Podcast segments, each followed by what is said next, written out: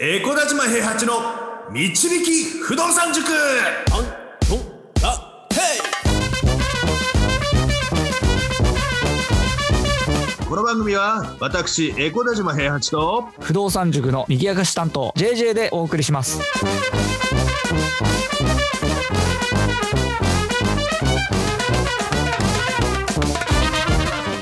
はいおはようございますおはようございます。いやー JJ 君。はい。性格が破綻してるからね。CD を作ることになったよ、え？ちょっと待ってちょっと待って。CD CD CD って何？歌？曲？歌歌曲。え？あの CD デビュー？CD デビューというかね。あのまあ自主制作ですけど。いや塾長何してんすか？いやもう今度レコーディングにあの栃木まで行ってきます。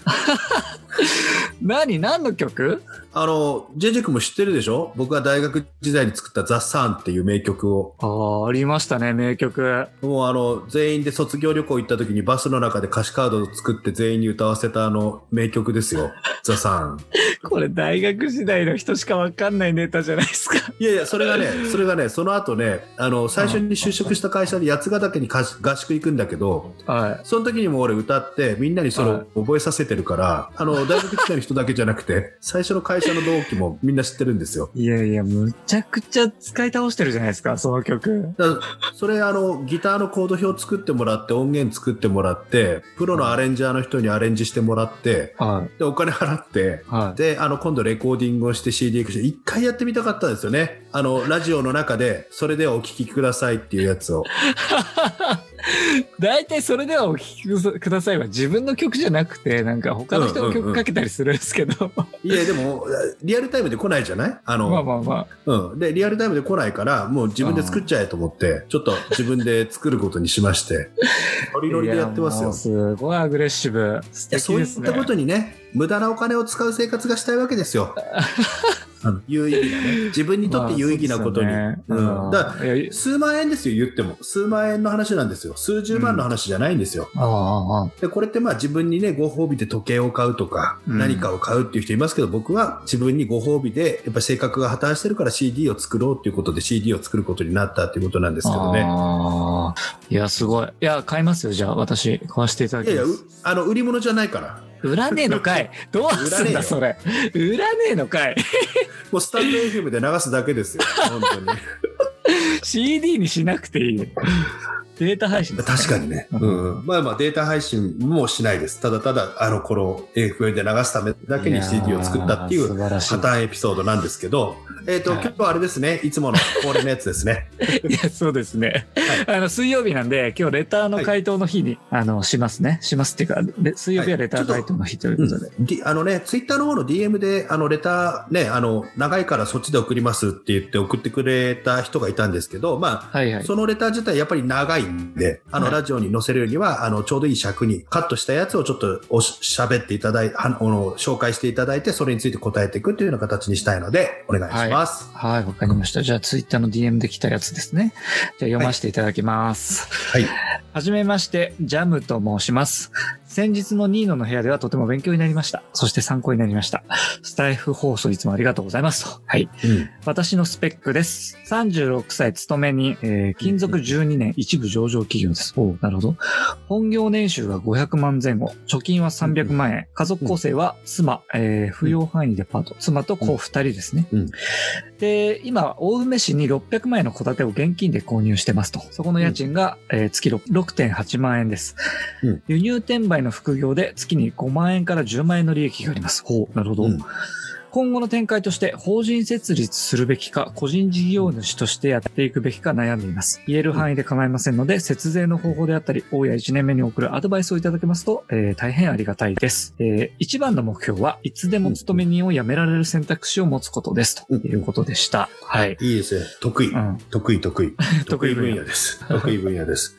まず、あの、目標がいいですね。あの、いうんいつでも勤め人を辞められる選択肢を持つことっていうこと。うんうんうん辞めるって言ってないからね。うん。だから辞めるってことになったとしても安心して、あの、辞められるぐらいの、あの、収入が欲しいなと。で、はい奥さんが扶養範囲でパートに入ってますよってことなのでね、うん。まだ余力として奥さんが働くっていうのも残ってますからね。はいはいはい。まあでも36歳で子供2人っていうから子供ちっちゃいからまだ奥さんがあの仕事復帰したりしないような感じになってるのかなとも思うんですけど、うんなるほど。うんで、えっ、と、ちょうどね、1手目を600万の戸建てを現金で購入してますよ。6.8万円ですよってことは、まあはい13%ぐらいで買ったのかな。うんあの、青梅市っていうのはね、ちょっと16号線の外側にはなるんですけどね、うん腐っても東京都なんでね、あの、うちの副塾長の今くんも、今小作くんも、名前と同じ小作っていう書いて、おざくって書く、ね、読む駅でね、青梅市のおざくっていうところで戸建てこの前買ってましたけど、うんうん。あの、掛け目は入ると思いますけど、16号線の内側ってまああくまで目安なので、うん。ちょっと外れたぐらいだったらね、あの、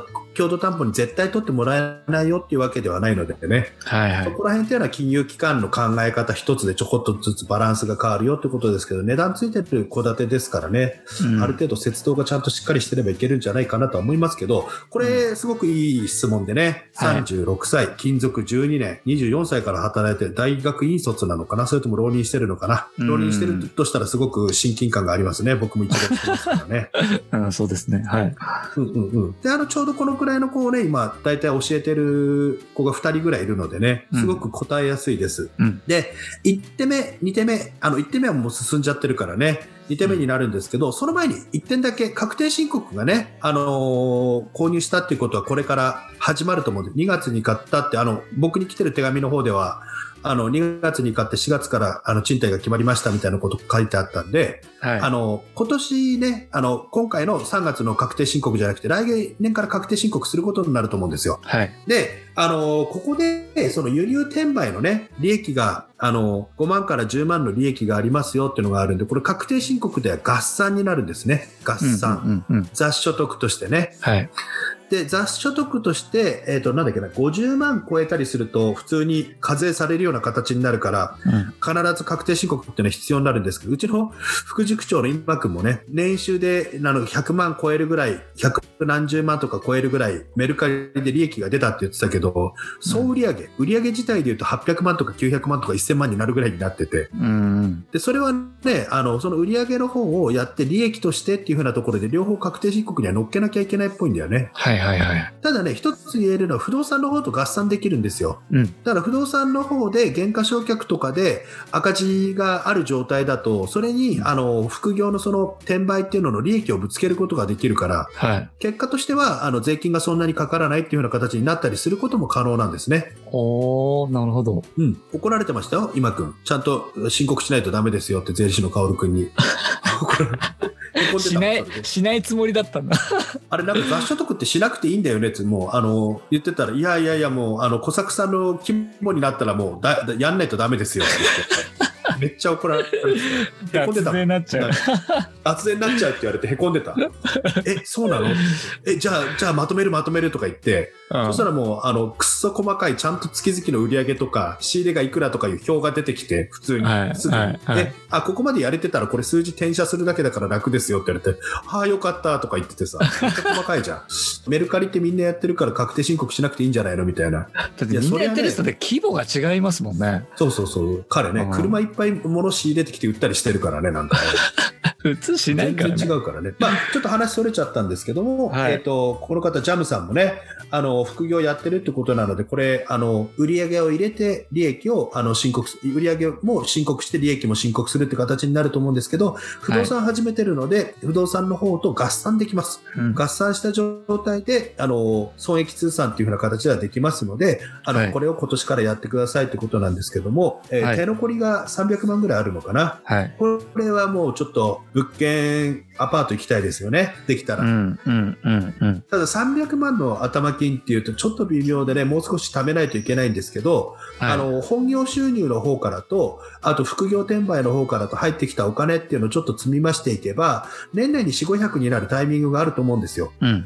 ボーナスの後なのかどこなのか。はいはい。で4、500のタイミングでできれば、あの、350万ぐらいが、あの、手元から出ていくような形で、あの、物件を購入するっていうのが一番いいタイミングなのかとは思いますが、物件がいつ出てくるかはわからない。うん。しかも、あの、2000万前後の物件って良い物件っていうのは、あの、現金でさらわれることが多い。はい。でそこを踏まえて、えー2000万前後のね、あの、本当に、えっ、と、競争が少ない案件を探さなきゃいけない。うんもしくは競争が少ない状態を作り上げなきゃいけない。うん。これ、あの、先日の放送でも、あの、話しましたけど、不動産屋にいて、えっ、と、その不動産屋に入ってきた情報を一番最初にもらえるような顧客になるか、はい。あとは、あの、魅力がなさそうに見える、うん。一見利回りが低そうな感じに見える物件が実は利回りが高いみたいなやつを探すしかないですよね。うん。あの、表記間違いとかそういうのを探していくとか、そういうふうな気持ちですかね。感覚的には。そんな、なかなか難しそうですけどね、そんな見つけるの。いやいやいや、結構ね、で、出てはいるんですよ。そういったものっていうのが。おあの、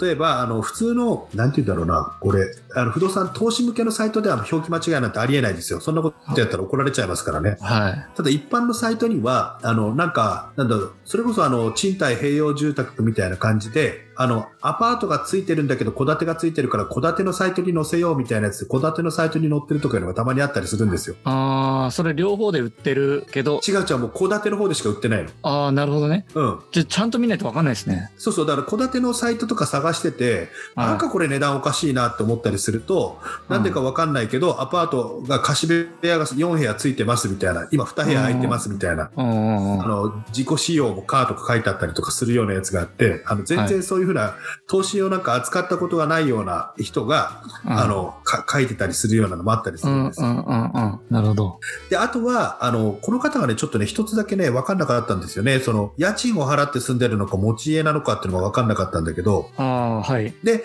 もし、あの、持ち家じゃないよっていう状態なのであれば、賃貸併用住宅買うっていうことももちろん念頭に入ってきますよね。はいはいはい。住宅ローンでしか組んでなくて、あの、戸建ての収入と、住宅ローンで、えっ、と、賃貸併用住宅を買って、賃貸併用住宅の方からも収入があるっていう状態になったとしたら、これはあの、僕が提唱してるお金が貯まる体質にはもう確実になりますからね。うんうんうんで、輸入転売で、あの、利益も上げてるっていうような形になってきてるので、うん。お金が、もうこれ、5万円から10万円の利益あるってことは700万ぐらいのね、現金で買った戸建て持ってるのと一緒のことですからね。うん。家賃収入の金額で言うとね。はいはい。だから1手目、2手目を現金でやって、さらに賃貸併用住宅まで購入してっていうような形になると、すごい進みやすい状態にはなりますね。うんうんうん。で、そこまでできていると、あとは、あの、その、なんていうのえっ、と、お金を貯める作業と、えっ、と、融資をつけていく作業っていう風なのの、なんていうの、繰り返しになっていくのかな？繰り返しになってきます。うん。で、物件としては2000万前後の物件を探していって、はいお。金が貯まってきたら、もう少し高い値段の分、あの、ものっていうのも探していけるようになるので、はい頭金と共同担保を入れて購入するっていうような形でやっていけるので、非常にやりやすい形ですね。なるほど。マジで。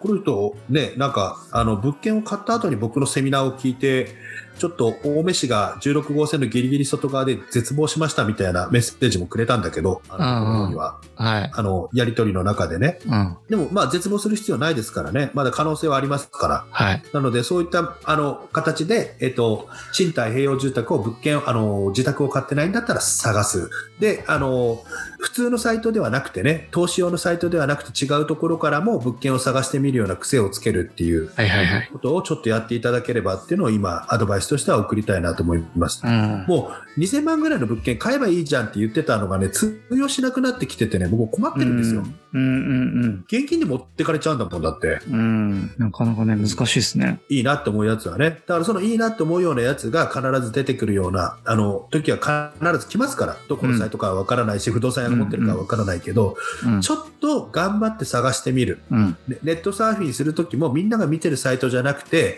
ちょっと違うサイトを行ってみるっていうようなのをちょっとやってみると面白いかもしれないなとは思いますね。うん。できますよなる。2手目までいけますから。あとは繰り返しですから、本当に。うん。お金が貯まる体質ができてるから、この方は絶対にあの頑張れると思います。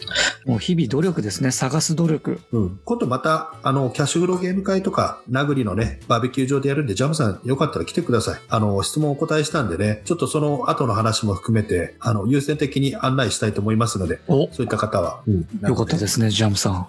聞いてるかな、これ。聞いてくれてると思いますよ。聞いてなかったとしたらもう本当に。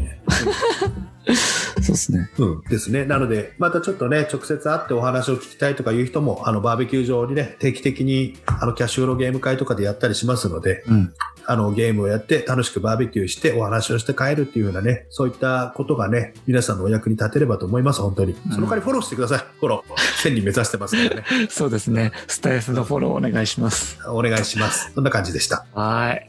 じゃあ今日もありがとうございました。はい、ありがとうございます。不動産は富を導く算数だこの番組は、エコーダ島平八と、JJ がお送りしました。